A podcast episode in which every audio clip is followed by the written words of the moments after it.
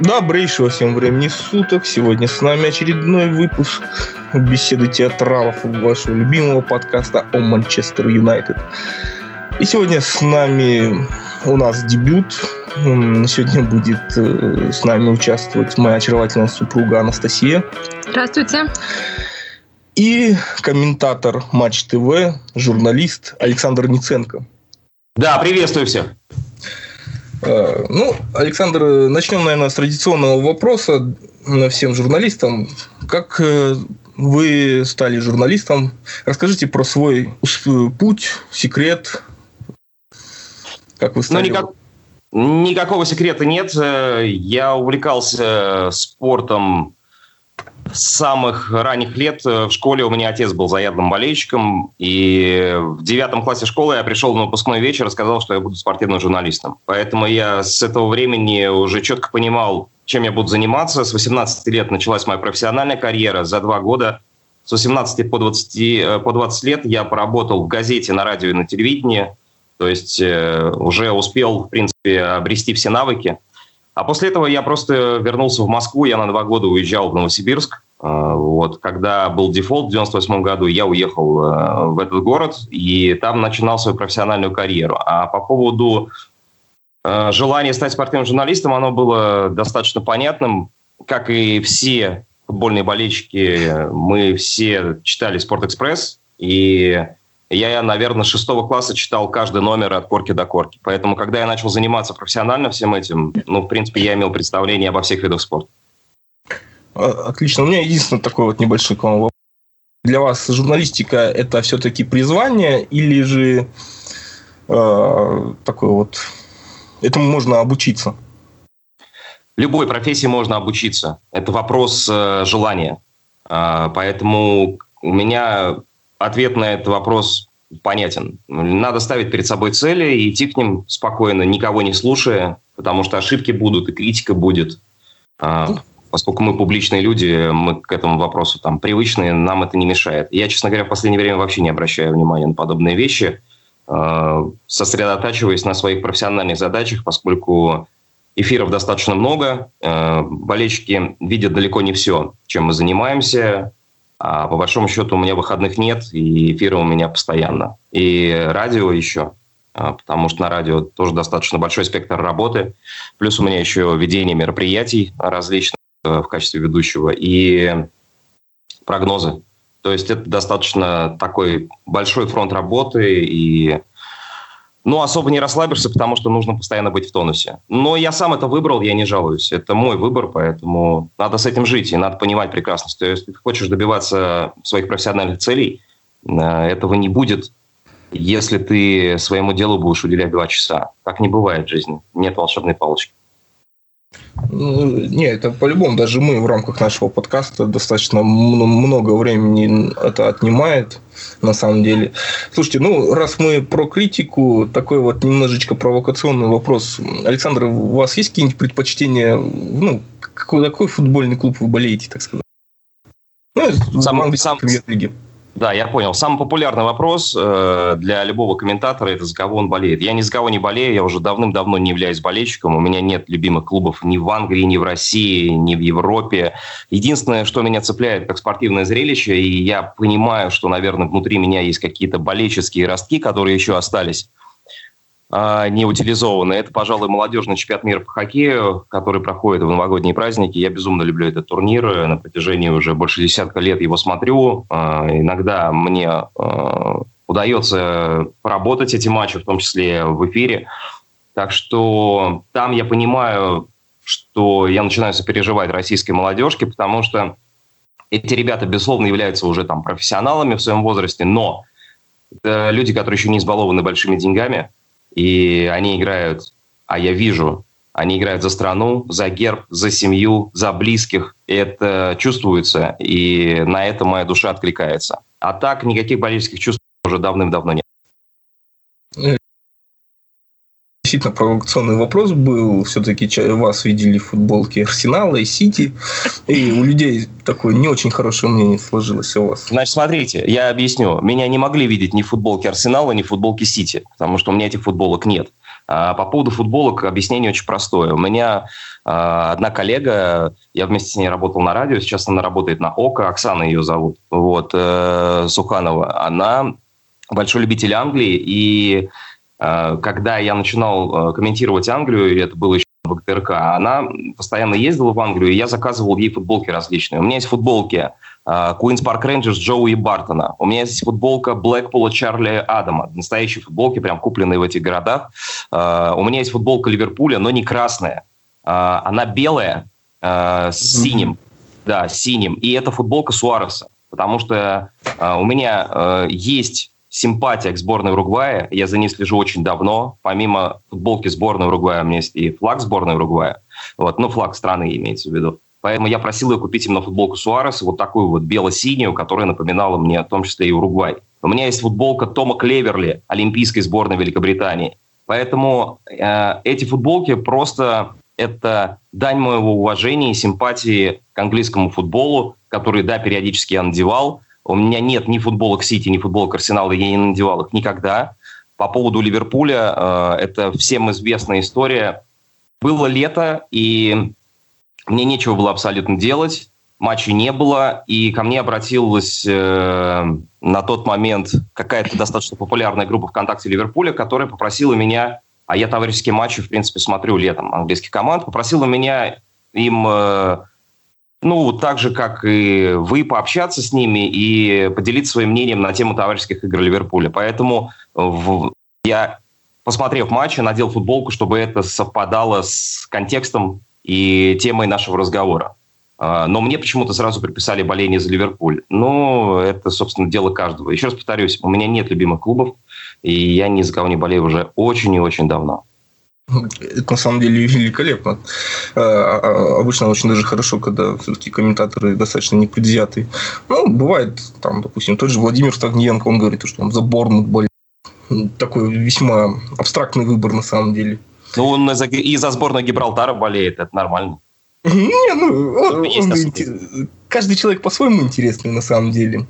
А, давайте как-то ближе теперь к футбольным каким-то вопросам. А, скажите, Александр, а, как вам трансферная кампания английской премьер-лиги? Кто, по-вашему, так вот лучше закупился, кто хуже? Ну, я бы, наверное, говорил о том, что Сити скорее делал эту компанию, ну, как мне кажется, эм, точечной, да, потому что им нужен был, э, ну, нужны были защитники в первую очередь, потому что с атакой у них, в принципе, все в порядке. Ну, я не беру ситуацию там с травмированными игроками, да, то есть я беру ситуацию, которая связана с проблемной линией. Мне кажется, что эта проблемная линия именно была защитников, и абсолютно логично, что а, Сити купил Рубина Диаша. Мне, кстати, мне, кстати, очень нравится, что э, Рубин Диаш э, – это очень хороший игрок, и он однозначно Сити поможет. Вот. Э, я так честно смотрю, то, что там Ливерпуль Жота купил, ну, наверное, им нужен был футболист какой-то в эту зону, потому что они играют достаточно много а, матчей. Я, честно говоря, предполагал, что все-таки они расщедрятся на Вернера. Но я так понимаю, что у них просто не было денег, и э, тут ничего не получилось. Челси, конечно, всех уничтожил, как мне кажется, на трансферном рынке. Потому что такие закупки сделаны, это при том, что еще не все играют да, на полную катушку. Там тот же Чилвилл пока там, не играет так много, Зиеш. как уже... Ну да, Зиеш вообще не играет, совершенно верно. Вот, Хаверц, Вернер уже играют. Мне кажется, что Челси сделал очень серьезную заявку на то, чтобы попытаться повлиять на чемпионскую гонку. Я расставляю правильно акценты. Не обязательно в ней поучаствовать. Тут э, еще, наверное, есть определенные сложности, как мне кажется. Хотя с таким Сити, как сейчас, можно, в принципе, и попытаться это делать. Но Э, я бы сказал, что Челси ну, очень правильно сделал, что так укрепился. Это действительно очень солидная, как мне кажется, заявка на то, чтобы э, бороться за высокие места. Вот, Юнайтед, Юнайтед меня не убедил трансферной кампанией по, по Лестеру, но тоже я спокойно смотрю на Лестер. Команда, понятное дело, может потенциалу пытаться там за четверку бороться. Кого я пропустил? Арсенал. Ну, мне кажется, что Челси всех перебил на трансферном рынке. И ну, даже вровень поставить кого-то с Челси я не могу. А в глубину я не опускаюсь в турнирной таблице, потому что там у каждого свои разные истории, и понятно, что потенциал там, скажем, не такой солидный, как у Челси и всех остальных топов английских. Ага. В принципе-то я с вами могу даже в каких-то моментах поспорить, потому что Челси, при всем при том, что они закупились, но они теряют, допустим, такого игрока, как Маунта. Это сейчас он играет в отсутствии Зиеша, да, условно говоря. А, но все остальные тут э, такой зыбкий на самом деле момент. Не, ну смотри, что значит теряют? Давай говорить, э, как бы, окей, давай поспорим, не проблема. Значит, э, есть в футболе одна очень хорошая вещь, это называется конкуренция. Что значит теряет? А что, у Маунта пожизненное место в Челси теперь, что ли, из-за того, что он играл отлично в прошлом сезоне? Пусть доказывает. Значит, Челси делает э, ставку на э, своих молодых воспитанников. Никто от, не, от этой ставки не отказывается, но эти воспитанники должны выходить на более высокий уровень. И если, извините меня, на их место покупаются там солидные игроки, вот будьте добры, выдерживайте эту конкуренцию. А иначе как? Это профессиональный спорт. Здесь, извините, нет ни у кого пожизненного места в стартовом составе. Я, наверное, Эвертон бы еще назвал, конечно, потому что, ну, Анчелоти здорово поменял там центр поля, да, потому что пришел Хамес, соответственно, там это Дукуре, да, Аллан пришел. То есть э, для Анчелоти, безусловно, нужны были какие-то перемены, потому что с тем Эвертоном, который был у него в прошлом году в руках, они, опусть, они оказались ниже Саутгемптона. Я вообще, честно говоря, хохотал просто в голос, потому что у Анчелоти, по-моему, третья зарплата в премьер-лиге, а они оказались ниже Саутгемптона. И разговоры о том, что мы сейчас команду выведем на новый уровень, в прошлом году оказались, ну, в прошлом сезоне я имею в виду, а, под годом я подразумеваю сезон, оказались просто смеш, ну, смешными.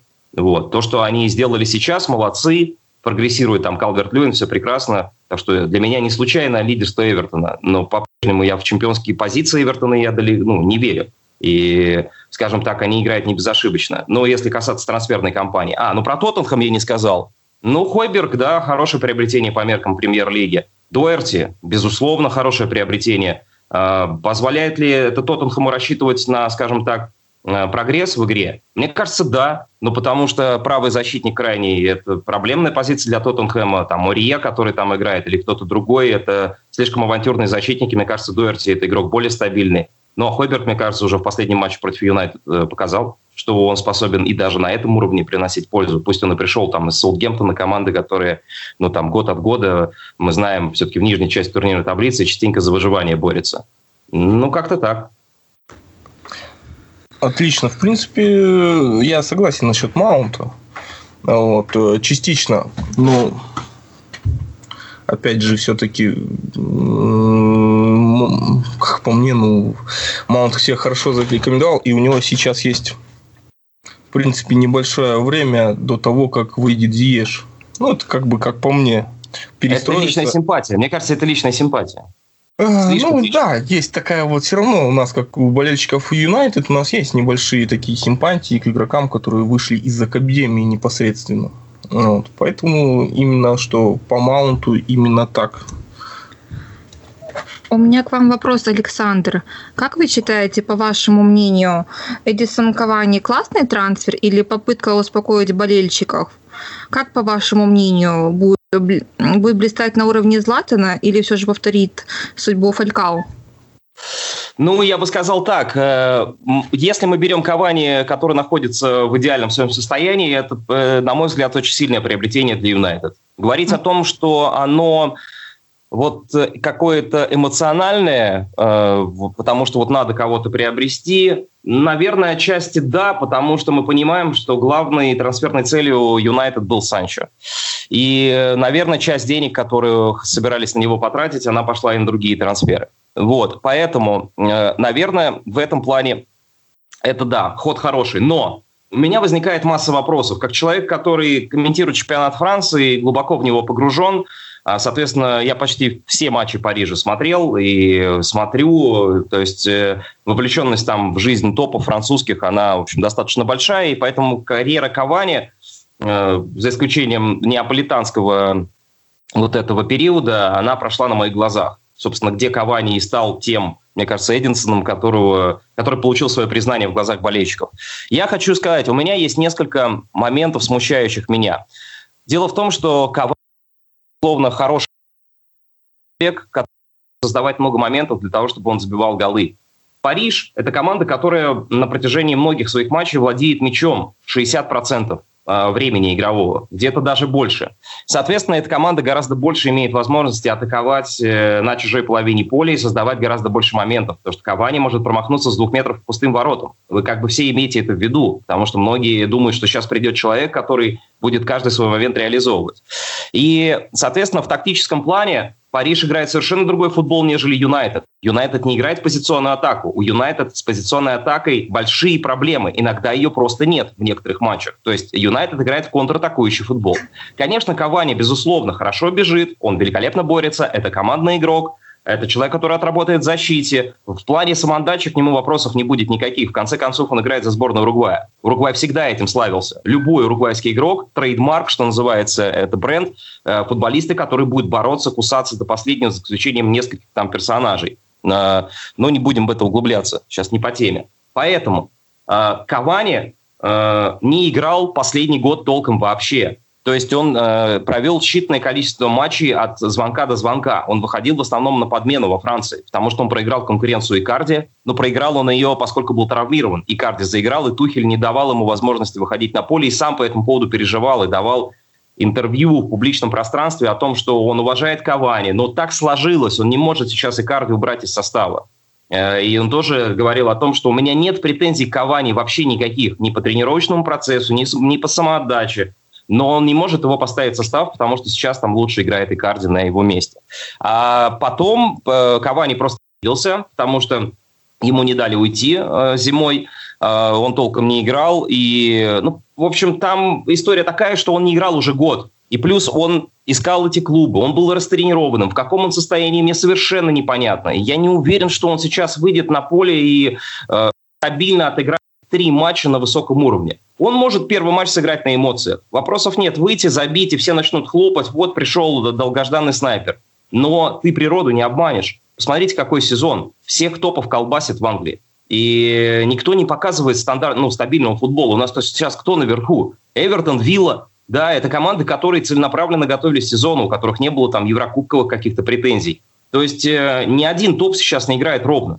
И поэтому э, резюмируя и подытоживая, еще раз, первый вопрос, меня интересует готовность Кавани, а она у меня под большим как бы, сомнением пока, хотя, конечно, он игрок стоящий. И второй вопрос, тактические соображения. Э, будет ли ему комфортно в таком футболе, который показывает Юнайтед? А если берем идеального Кавани, он, безусловно, поможет, и мне кажется, что это солидный трансфер. Но мне кажется, что на данный момент я не вижу предпосылок к тому, чтобы это все быстро сработало так, как хотелось бы поклонникам Юнайтед принципе, это ваше мнение понятно, потому что в любом случае вы достаточно хорошо знаете чемпионат Франции. И тем более, ну, Фалькао, да, я соглашусь с вами, Фалькао, говорю, э, Кавани, к печальному сожалению, действительно последний год не играл и занимался балетом, к печальному сожалению, поддерживая тем самым форму. А это, ну, ни о чем действительно не говорит, и как он будет, и сейчас, тем более, он сидит на карантине, он даже не тренируется с командой. Поэтому в данном случае э, вы очень правильные приоритеты на самом деле расставили. А вот еще такой вопрос. По вашему мнению, на какой позиции вы видите Ван Дебека? Ну, Ван Дебек – это игрок, который в Аяксе играл бокс-то-бокс. То есть это штрафной, это штрафной. И я, честно говоря, не вижу смысла ему что-то менять.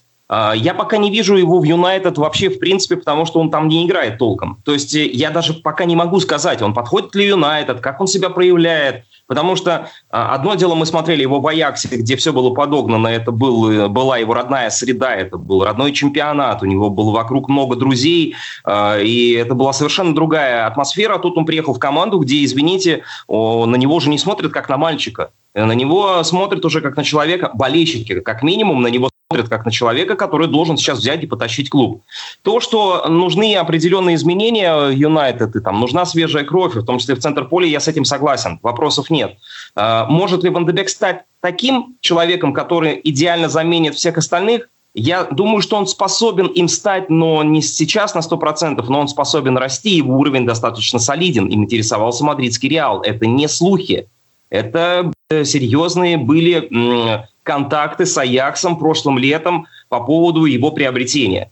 То есть, э, очевидно, что если Реал, мадридский Реал видит в нем человека, который способен усилить свою команду, а мы понимаем, что переехавший Деликт в Ювентус и Де Йонг в Барселону, которые играли вместе с Ван Дебеком в том самом триумфальном сезоне там Аякса и Зиеш, который приехал в Челси, ну, наверное, это игроки солидного уровня, раз ими интересуются такие большие команды. Ван Дебек, мне кажется, один из таких, безусловно, проспектов очень хороших, э, но позиция Ван Дебека бокс-то-бокс, я очень надеюсь, что Сульшер даст ему играть. Я думаю, что сезон поставит такие условия тренера Э, Юнайтед, что он даст ему возможность себя проявить. Мы на него посмотрим и тогда сложим какое-то мнение о нем. Но я думаю, что его адаптация может чуть-чуть затянуться больше, чем нам бы этого хотелось. Ровно потому, что до этого он пока не играл. Вот, собственно, и это совершенно другая среда для него. Можно немножко мнение навязать по поводу Делихта, да? У нас есть хороший наш знакомый, он, э, Никита Васюхин, он э, работает в системе «Зенита», да, и который ну, какое-то продолжительное время стажировался у скаутов Барселоны. И вот он рассказывал то, что у Барселоны одна из лучших скаутских служб, и они же ведь тоже интересовались Делихтом, да, и они-то, если, допустим, э, оценивать да, Делихт э, и Фрэнки де Йонг, то для них Фрэнки де Йонг был, в принципе, понятной покупкой. Они его раз взяли, потому что они понимали его силу, они понимали то, что он им даст, и для них это все было понятно. Вот Делихт тут уже был вопрос на миллион. И, в принципе, как-то вот даже на фоне э, есть опытные и Банучи, и Килини в Ювентусе, и все равно Делихт на фоне их теряется. Хотя, э, по, по сути, под таким, такими крыльями, что называется, ну, там очень сложно не заиграть. А вот парень, допустим, теряется. В сборной с Ван Дейком великолепен, на удивление. Тут как-то вот э, такой вот ну, интерес. мне кажется, Послушай, мне кажется, мы цепляемся за какую-то отдельную кандидатуру. Я говорил больше о тенденции. А, я понимаю, что можно сейчас зацепиться и устроить полемику по этому поводу. Извини меня, Банучи и Келини – это такие монстры, которых просто из состава не, под... не уберешь. А что в, в Барселоне, я тебе сейчас задам вопрос, Лангли и Юмтити, это что, супер какие-то центральные защитники, с которыми Деликт не мог э, конкурировать? Судя по тому, как Юмтити сейчас играет, э, э, он не играет толком, да, у него травмы, и он вообще непонятно, заиграет на высоком уровне, уровень чемпиона мира или нет. Я думаю, что он вполне мог бы конкурировать. Но я говорил о тенденции. Я говорил о том, что этот Аякс, который дошел так далеко в Лиге чемпионов, поставил солидных игроков, и раз ими интересовались большие клубы, а Вандебек один из них, значит, э, это говорит о каких-то его качествах, которые способны проявиться и в матче за большую команду. Дело не в частности, а дело в тенденции. Ну, я, я немножко, конечно, отклонился. По сути, если так разобраться, в данном случае, э, если у, в случае с Делихтом, да, скауты вмешались, то в случае с Вандебеком все-таки основная же позиция, из-за чего он не перешел в Реал, это пандемия. Он не перешел, и потому что он не подходил, а потому что пандемия вмешалась в данном случае. И это... Почему пандемия? Им интересовались прошлым летом. Прошлым летом никакой пандемии еще не было. А... Хотели зимой уже взять, а зимой... Ну, правильно, правильно, потому что переговоры летом еще были. Но зимой понятно. Ну, там э, у Реала есть кому в центре поля, честно говоря, играть. Ну, на самом деле, э, все, так вот, если разобраться, все из Вандебека делают э, опорника. Почему интересен был этот вопрос, как по мне, так э, потому что очень сложно назвать точную позицию его. Ну, Эм, понятно, что, допустим, любого тренера свое видение, но в данном случае очень сложно назвать его под... в триумфальном Аяксе, вы сами знаете, он играл под нападающим, он играл в позиции Беркампа. А я сказал, что он не опорник, я сказал, что он бокс-то-бокс. Я знаю, что Ван Дебек прекрасный человек, который продвигает мяч вперед. Мало того, того что он продвигает мяч вперед, он может быть э, таким скрытым Канте в Челси, когда мы помним, были матчи, когда Канте из опорной зоны подключался и завершал атаки. То есть на него реально играли. У Ван есть такие качества. И я не называл его опорником. Бокс-то-бокс, до штрафной. Да, он может доходить до штрафной, до радиуса и лупить оттуда а, по мячу, если его будет выводить на завершающий удар, как один из вариантов. Но еще раз, проблема Юнайтед в том, что нет позиционной атаки а, такой, которая могла бы быть и могла бы раскрыть сейчас Ван Дебека. Мне не нравятся вообще слова агента его. Агент вообще там должен сидеть и молчать пока в трубочку. Вот, потому что э, никакого игротского авторитета в английской премьер-лиге, э, который заслуживает столько матчами, у Вандебека пока нет. Поэтому пусть пока сосредоточится на подготовке себя для того, чтобы выйти и показать что-то. Потому что пока Вандебек в Англии не показал ничего. Да, он отчасти ничего не показал. Он, его видно, э, какие-то его зачатки, что Сульшер хочет с ним сделать, это действительно э, такой игрок около штрафной, да, с высоким прессингом, но все-таки не видится его толком позиции. Пока, да, соглашусь с вами, это все-таки бокс-то-бокс на данный момент. Э, хорошо, Александр, у меня давайте немножко сместимся теперь. Поговорим про Алекса Телиша такой вопрос. Э, на ваш взгляд, он сможет закрыть проблемную позицию левого защитника? И как раз таки вы сказали о том, что э, Эдисону Кавани нужно достаточно много моментов. Вот на ваш взгляд, может быть так получится, что Телиш с Кавани образуют связку? Не кажется ли вам? А, Алекс Теллиса я прекрасно знаю. Э, я комментирую сейчас э, уже второй год обзоры чемпионата Португалии и также работаю матчи Порту. Периодически они мне попадают, поэтому Телиса, конечно, я видел. Вот, и имею представление, кто это такой. С атакующей точки зрения Телис – это отличное приобретение, еще раз повторюсь, с атакующей точки зрения.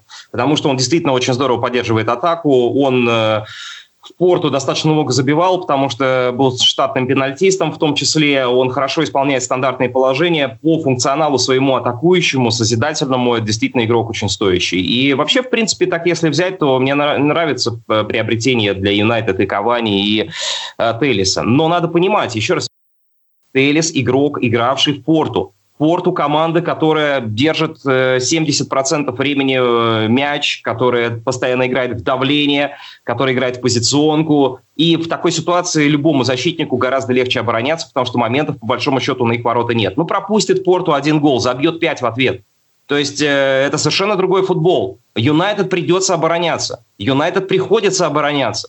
И обороняться много. И каковы оборонительные функции Телеса, я в Порту до конца не могу их оценить, потому что ему просто не доводилось их э, э, в большом количестве предъявлять. Вот. Да, Еврокубки там могли что-то показать, но это отдельно взятые матчи, на которые настрой совершенно другой, потому что это Лига чемпионов. И для португальского клуба Лига чемпионов, мы понимаем, это очень солидный там турнир. Вот. Для англичан, безусловно, тоже, но в Англии конкуренция намного выше, чем в Португалии. Если в Португалии за титул бьется Порту Бенфика, то в Англии, мы понимаем, этих команд э, побольше, особенно те, кто борется за Лигу чемпионов, они тоже способны давать бой тем клубам, которые ведут борьбу за чемпионство. Поэтому меня интересуют оборонительные функции Телиса, но если брать и ставить на э, чаше весов шоу Уильямса и Теллиса, да, Теллис сильнее. И мне кажется, Теллис будет играть. Угу. Ну, давайте тогда такой вопрос. Коротенечко. Что-нибудь слышали про Пелестри и Трауре? Нет, ничего не слышал. Меня очень рассмешила покупка Трауре. Э, да, я знаю, что по уточненным данным я читал это интервью, что его якобы вели год – и поэтому он вроде как не стихийной покупкой. Меня смутила цена трансфера за игрока, который сыграл всего три матча в профессиональном футболе. Вот. Это, очевидно, никакой краткосрочной перспективы. Это человек, купленный в долгосрочную перспективу, и, надеюсь, он заиграет. А если нет, то это будет очередной прекрасный трансфер таланты команды, которая умеет великолепно просто продавать своих игроков. По поводу Пелистри ничего сказать не могу, несмотря на то, что он уругвайец. Отлично. Скажите, Александр, видите ли при Сульшере? А, ну, его невозможно отрицать, если мы берем прошлый сезон. Мне казалось, что Сульшер является абсолютно нормальной э, кандидатурой. Мы вот пишем э, иногда с ребятами подкасты, и в начале прошлого сезона я был на подкасте «Это Англия», где э, там у Тимура Журавеля, да, Дэн Качанов тогда вел эфир, и в первых турах я говорил, отстаньте от Сульшера все. Да от, отстаньте просто. Проведите нормальные несколько трансферных окон. Пригласите футболистов, которые в состоянии конкурировать за высокие места. Uh, дайте ему спокойно работать. Ну хорошо, уберете вы сейчас Сульшера, не понравился он, вам вопросов нет. Но это потерянный сезон. Придет новый тренер, который опять будет выставлять новые требования. И совсем не факт, что он придет и возьмет сейчас и uh, волшебную палочку и взмахнет, и они побегут все вперед, а начнут всех обыгрывать подряд. Сульшер нормальная кандидатура, рабочая. Я не говорю, что он великий тренер, я не говорю, что из него может получиться великий тренер. Он нормальная кандидатура. Он мне не кажется каким-то э, неподходящим человеком для Юнайтед. Но ему необходима поддержка. Это человек, ну, тренер не может прийти в такой клуб и э, полностью сосредоточить э, ну, там, на всех уровнях управления в своих руках, потому что И для того, чтобы Юнайтед рос как клуб, а к нему есть вопросы именно по этому поводу, Э, там должны быть очень хорошие управленцы. Эд Вудвард мне не кажется хорошим управленцем. Слишком много стихийных и неправильных решений, провальных трансферов за последние несколько лет. Или трансферов, которые казались вау, а в итоге получилось что-то среднее.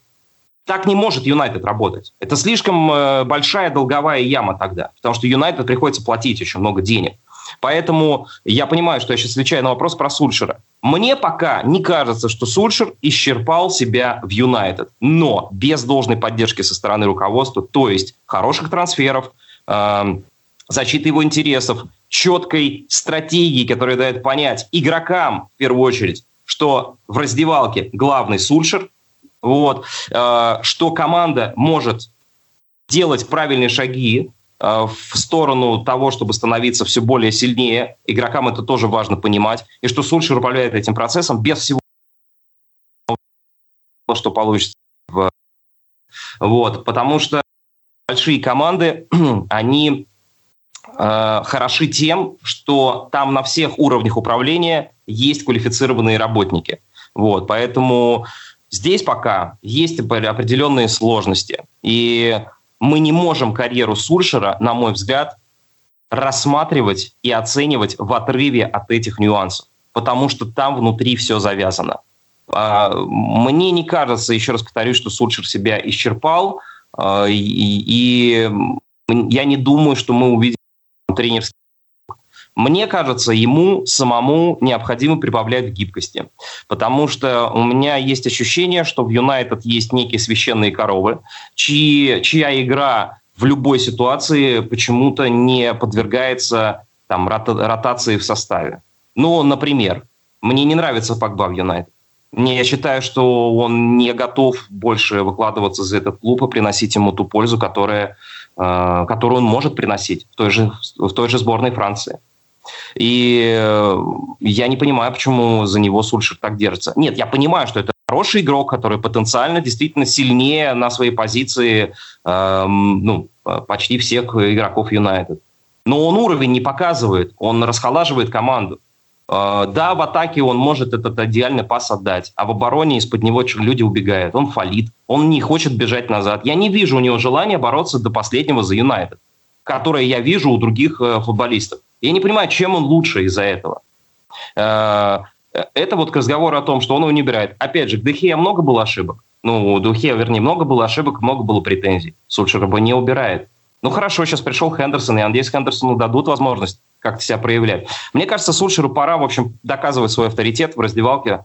Я не говорю о том, что вот человек провел плохо матч, и его надо обязательно запереть куда-то. Нет, убери его состав, объясни ему, парень, тебе надо отдохнуть. Вот Магуайр сейчас. Ну, играет, ну, провально же просто. Просто, причем и сборная показала, не только клуб. А, это не значит, что их надо зачехлить и сделать их козлами отпущения. Нет, и, не, и там не надо всех троих сразу убирать. Просто Сульшер должен показать в раздевалке каждому, что есть люди, которые в любом состоянии, если будут плохо играть, их отправят на скамейку. Будут играть сильнейшие. Потому что это профессиональный спорт. По-другому не бывает. А так получается, что есть какие-то игроки, которые не выпадают из состава, и мне кажется, ставит под сомнение Сульшера и в раздевалке в том числе, ну и в наших глазах, как мне кажется. Потому что история с Погбана показательна. Э, в принципе-то э, на ваш ответ у меня два вопроса созрел. Давайте по порядку все-таки поговорим сначала про Харри Магуайра. Э, действительно, товарищ Э, достаточно много начудил за последние-то два месяца, если по сути, да, великолепно отдохнул в Греции, да, там посидел в каталажке местной. В принципе, 1-6 от Тоттенхэма прошел и действительно удаление в сборной. Да, и это, в принципе, капитан Манчестер Юнайтед, который, да, Сульшер действительно говорит, что это мой капитан.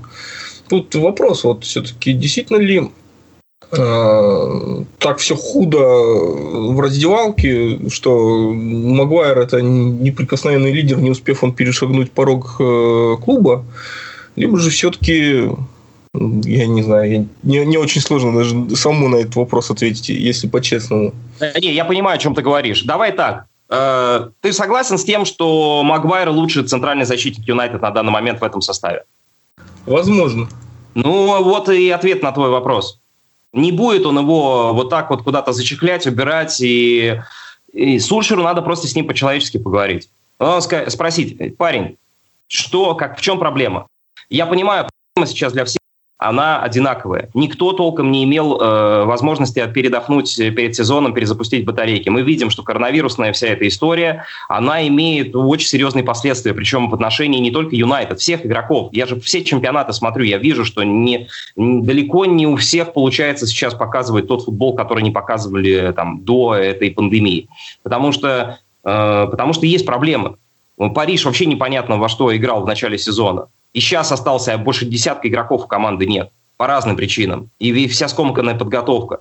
Вот, поэтому э, Магуайр все равно будет играть, безусловно. Но ему надо, надо, надо помочь как-то. Вот, э, ментально в числе. Потому что э, его невозможно убрать поскольку я тебя уже спросил, и мы с тобой сошлись все-таки на том, что он лучший центральный защитник в своей команде. Ну, он лучше Линделев, он лучше Бои. Ну, лучше он их в любом случае. И, соответственно, он должен играть, конечно, потому что он защитник топа уровня, он это, в принципе, доказывал на протяжении большего времени, чем сейчас. Видно, что-то не в порядке, ну, как у всего Юнайтед, честно говоря. Потому что футбол, который показала команда в премьер-лиге, ну, это рука-лицо. Э, ну, на самом деле, я все-таки еще такой момент от себя добавлю. По сути, не только, да, э, действительно, то, что было с Тоттенхэмом, это действительно фейспалм большой.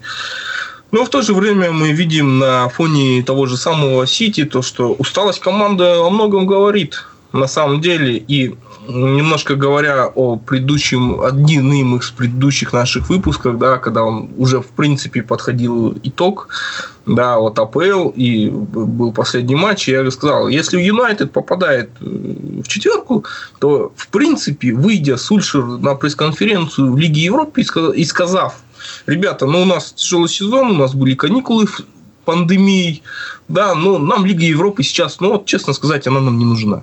И я не думаю, что бы его кто-то бы э, закидал бы какашками на самом деле. Потому что это было бы разумно. И он бы показал как минимум какой-то свой авторитет. И в раздевалке, и всему миру. То, что он делает какие-то ходы. Ну, в плане того, что, ну, как бы, человек авторитетный, так скажем. Да, какого-то авторитета пытается добиться. Но он этого не сделал, он решил в Лигу Европы все-таки залезть. И мы видим то, что мы видим. Э, топовые клубы действительно просевшие, которые, особенно те, которые играли достаточно долго в Еврокубках. Ну, это мое мнение лично. Ну, я согласен с этим. Я как раз об этом и говорил, что всех штормит, еще пока непонятно, кто на что способен даже в чемпионате. Э, я, например, потенциал некоторых клубов вообще не понимаю. Э, потому что, то есть я понимаю, что они способны на большее, но по факту в таблицу смотришь, а там совершенно по-другому все. Ну и на игру смотришь, тоже совершенно разные обстоятельства. Я бы здесь дополнил. Э, э,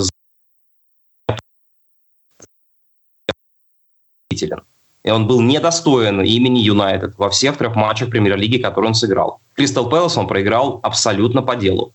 Брайтон Брайтон был просто в позиционной атаке переигрывал Юнайтед, просто уничтожал Юнайтед. И э, три игры подряд это просто ни о чем. Ну, там отчасти Ван Бисаку просто изнасиловали на правом фланге, он там просто постоянно допускал ошибки, постоянно с его позиции били. Там только перекладины штуки три было на его позиции. Опять же, с его, только со стороны Ван Бисаки. Вот. И это можно, допустим, тот же матч с Брайтоном, его можно продолжать и продолжать. И это все это на фоне усталости. Так я же не спорю с этим. Да. Александр, у меня к вам я еще такой говорю, вопрос. Что у нас, я оцениваю ПТТ. Угу. Кому бы вы доверили капитанскую повязку за место Сульшера? На месте. А, за, меньше, за, э, на месте. За место. На месте Сульшера. А, тренера какого, что ли? Нет. Э, а, месте все, все, понял, понял. Я понял, понял, да. А, меня Магуайр как капитан, в принципе, устраивает. Я, честно говоря, ну, капитаном может стать Бруно Фернандеш э, со временем, не сейчас. Но для этого Юнайтед должен все-таки чего-то добиться более солидного, чем попадание в, в Лигу чемпионов. И он должен играть на таком высоком уровне, как он э, играл до этого. Я думаю, что Фернандеш может со временем, там, через годик, через два до капитанской повязки добраться. Э, я думаю, что в самой далекой перспективе, но это, опять же, мои мечты, э, наверное, мог бы капитаном стать э, условно Хендерсон, но мне кажется, это пока не принципиальный вопрос. Я не думаю, что Магуайра есть смысл лишать капитанской повязки. Не настолько сейчас он единственный плохо в Юнайтед, его козла отпущения. То, что он играет слабо, да, играет слабо, но весь Юнайтед, честно говоря, играет слабо. Кстати, я по тренеру хотел вот такой нюанс, э, по, по, опять же, порассуждать о нем, потому что это достаточно интересная история, которая, как мне кажется, будет всплывать и всплывать, потому что она уже всплыла что якобы Юнайтед по-прежнему наводит клинья на Маурисио Почетина, что Вудвард говорит в интервью, что готов в любой момент быть жестким по отношению к Сульшеру. Я хочу предостеречь всех от невероятного оптимизма, связанного с Почетино. Почему? Потому что за Почетина в Тоттенхэме стоял Даниэл Леви. А Леви – это один из лучших управленцев английской премьер-лиги с непререкаемым авторитетом. Человек, который закрывал любую позицию и который, в принципе, выстраивал определенную философию. Философию клуба, в первую очередь. И он влиял там, на трансферы. И это была сильная фигура, интеллектуально подкованная. Эд Вудвард никаким Даниэлом Леви в моих глазах не является. И если придет Почетина, которому, э, которому Эд Вудвард скажет – Дружище, я не купил тебе Санчо, извини. Я не купил тебе Эрлинга Холланда, извини. Тогда не будет никаких на самом деле э, оптимистичных предпосылок, чтобы рассчитывать, что Почетина обязательно великолепно сработает в Юнайтед. И я напомню, Почетина в Тоттенхэме работал на протяжении многих лет, и он создавал эту команду, она росла вместе с ним и добивалась э, тех результатов, опять же, того прогресса в игре, потому что он был связан в том числе и с кропотливой работой. Юнайтед не является командой, где тебе дадут работать больше трех лет, не добиваясь никаких титулов, как это можно было делать в Тоттенхэме. То есть здесь есть масса абсолютно разночтений, э, на мой взгляд, и вещей абсолютно несопоставимых. Поэтому вот хотелось бы это тоже как-то донести, э, потому что эта тема так или иначе возникает в медийном пространстве. Александр, ну я, знаете, мы с вами, в принципе, знакомы не так много. Я вам, знаете, такую вещь скажу, то, что мы часто на наших выпусках, мы еще со времен Вангала выступаем, говорим, ребят, ну, этот Маурини, типичный Маурини, он будет три года своих. Будет, э, будет кое-какой первый сезон, будет великолепный второй сезон, и на третий его выкинут. В принципе, то же самое, да, вот, возможно, будет в Тоттенхэме. Потому что Маурини, он не меняется никак. Но пришел Сульшер, в принципе, к Сульшеру вопросов-то и никто и не каких-то и пока не задавал. Да, он великолепно начал, действительно. Потом, действительно, да, там какие-то локальные, какие-то успехи, какие-то падения были. Прошлый сезон вообще абсолютно расколол действительно наше болельческое сообщество. Кто-то поливал его, кто-то превозносил. Но в данном случае, я с вами соглашусь, я всегда говорил на подкастах, немножко просто с другой точки зрения, то что, что Почетина, что Юрген Клоп, им дали время, им дали очень много времени посмотреть, сколько был э, строился Тоттенхэм почти, и сколько строился Ливерпуль. Я всегда пытался тоже эту мысль донести. Э, вы ее немножко шире просто сказали с Даниэлем Леви. Это действительно очень правильный аргумент, который, допустим, лично я упускал э, в подкастах своих такую нюанс. Ну, частично, да, вот мы говорили о, да, там, хорошая спортивная составляющая у Ливерпуля, вот, которая, допустим, дает э, возможность э, Клопу работать.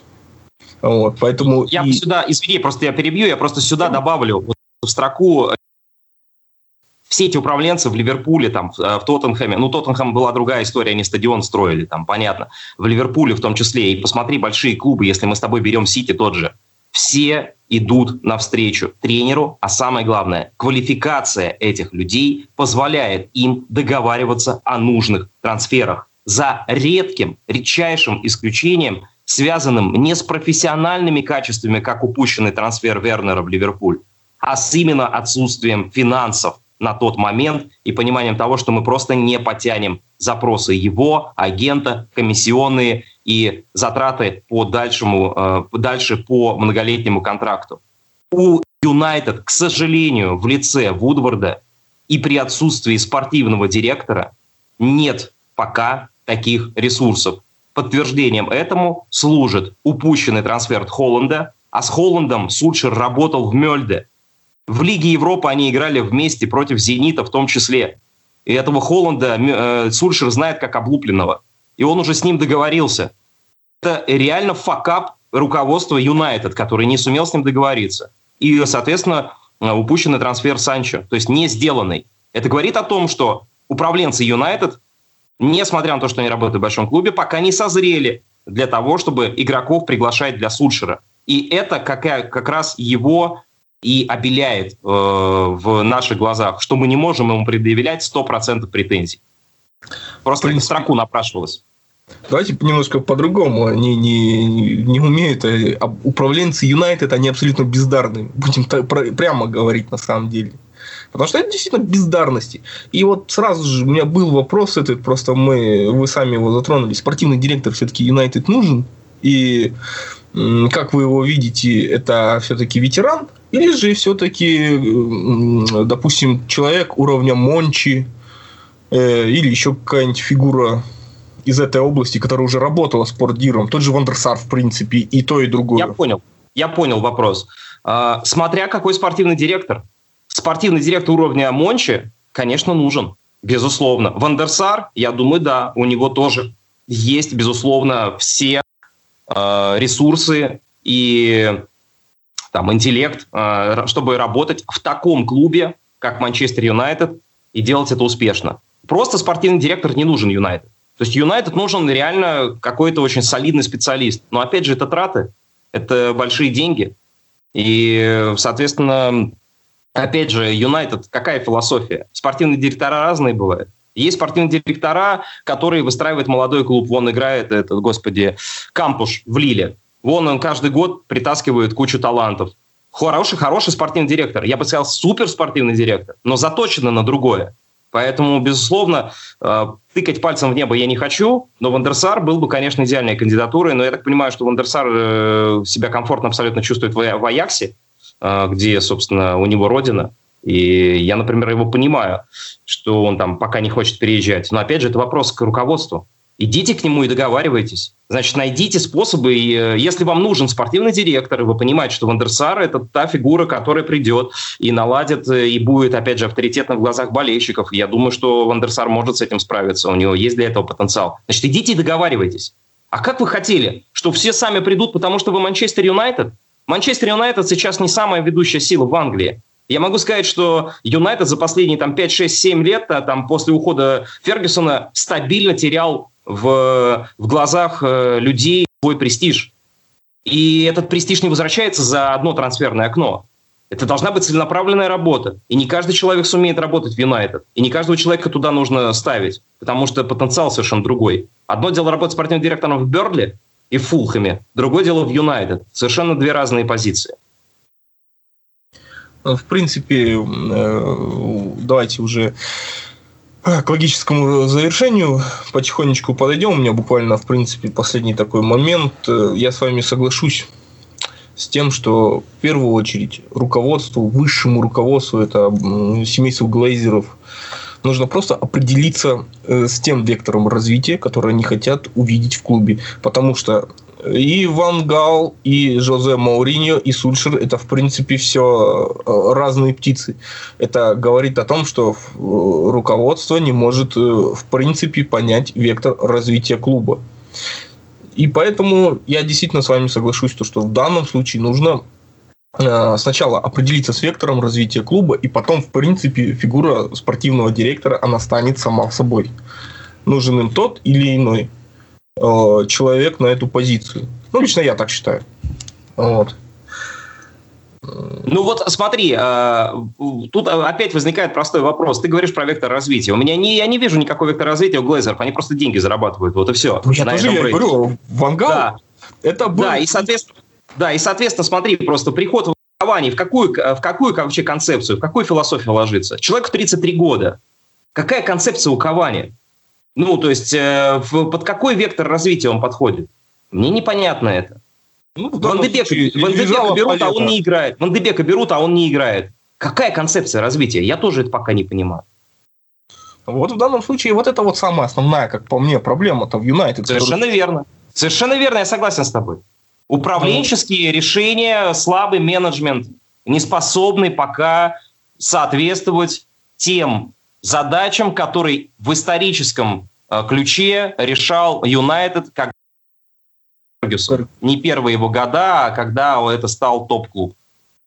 Оно единственное, что действительно объединяет, э, э, что, опять же, Вангала, что Жузе Мауриньо и в какой-то степени Сульшера, да, то, что они да, все-таки якобы люди авторитарные, да, но в принципе работать-то ни первому, ни второму, ни третьему толком и не дают. Мы видим это по трансферам, потому что запрашивают э, тренеры, и им это, они это не получают. И... Совершенно верно. Не то, что не дают им работать, им просто не создают условия для работы, чтобы с них на 100% спрашивать. Вот. А и в то же время видно, что единственное, что да, вот объединяло, то, что им нужен такой же человек, да, в кавычках возьмем второй Сульшер. Ну, может быть, из э, единственное из э, Сульшера и выйдет второй э, Фергюсон заговорился. Вот. Но не факт, что дадут ему это. Он, он, он на уровне Мельда может быть. Но сейчас действительно нужно очень большое доверие со стороны клуба, со стороны руководства, чтобы у него действительно получилось это в Юнайтед. А в данном случае все, что у него получится, возможно, он с горем пополам опять сгромозится около четвертого места. И все, вот его будет на каком-то опыте своем. А, давайте, Александр, последний вопрос и закругляемся. Угу. Как по-вашему, как будет выглядеть э, топ-4 э, по окончанию сезона? Не отвечу на этот вопрос сейчас вообще никак. А, по одной простой причине с тобой сошлись э, в нашем разговоре на том, что всех штормит, и пока непонятно, кто будет в каком состоянии. Я, если потенциально, если вот мы сейчас с тобой разложим карты на бумаге, да, что называется, я вижу Челси и Ливерпуль точно в, четвер, в четверке, железно абсолютно. Вот. А две остальные позиции для меня пока непонятны, потому что я совершенно не понимаю, в какой футбол собирается играть э, Сити. Вернее, понимаю, в какой футбол, но не понимаю, хватит ли на это ресурсов, сил, а самое главное – все-таки умение выстроить и в том числе э, оборонительную грамотную работу, потому что ну, Сити сейчас э, команда, которая позволяет слишком много моментов создавать э, соперникам, причем любым. И поэтому пока мне непонятен потенциал Сити в этом сезоне. Ментальность непонятна до конца. Они могут сколько угодно на словах декларировать, что они короли но на словах это все никому не интересно. Пока старт Сити, там, Юнайтед меня не впечатляет, поэтому мне тяжело. Ну, в принципе, Сити, наверное, э, по потенциалу Сити и Юнайтед могут бороться за четверку. Но такой старт, это, если это еще продлится, тура 3-4, э, им будет очень тяжело удержаться. Понятно, что будет какая-то команда, которая э, будет как прошлогодний Лестер.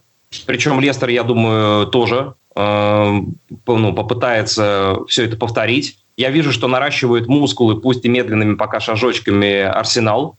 А, ну и Эвертон может стать прошлогодним Лестером.